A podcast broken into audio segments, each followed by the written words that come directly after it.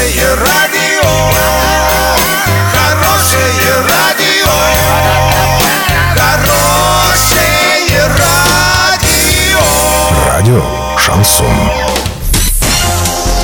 С новостями к этому часу Александра Белова. Здравствуйте. Спонсор выпуска – комиссионный магазин «Золотой». Осуществляйте мечты с нами. Картина дня за 30 секунд. А в Оренбургской области прогнозируется сильный снегопад. Минтруд назвал подпадающее под сокращение профессии в 2019 году.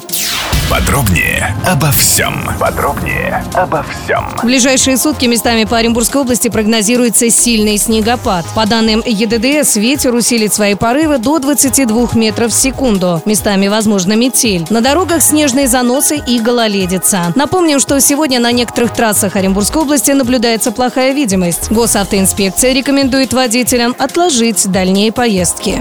В Минтруде России рассказали, сотрудники каких сфер могут потерять работу в 2019 году. По данным ведомства, всего сокращения могут коснуться более 200 тысяч россиян. Как сообщает газета «Известия», больше всего рискуют потерять работу сотрудники финансовой и банковской сфер. В транспортной сфере потерять работу могут 27 700 сотрудников. На третьем месте работники сферы производства, электрооборудования, вычислительной и измерительной техники, где под сокращение могут попасть 16 600 человек.